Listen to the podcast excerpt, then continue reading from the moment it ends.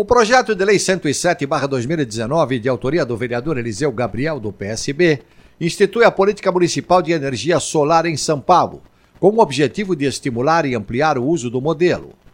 A ideia é que a geração de energia solar possa contribuir para a diversificação, ampliação e segurança da matriz energética, bem como a postergação de investimentos em transmissão e distribuição.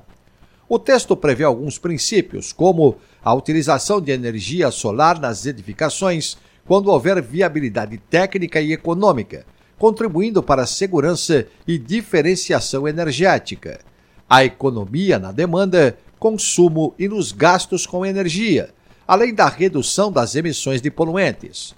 O projeto propõe estimular empresas a trabalharem com sistemas fotovoltaicos térmicos e outros que venham a ser desenvolvidos. Os detalhes e a justificativa do projeto estão no texto do jornalista Felipe Palma no portal da Câmara.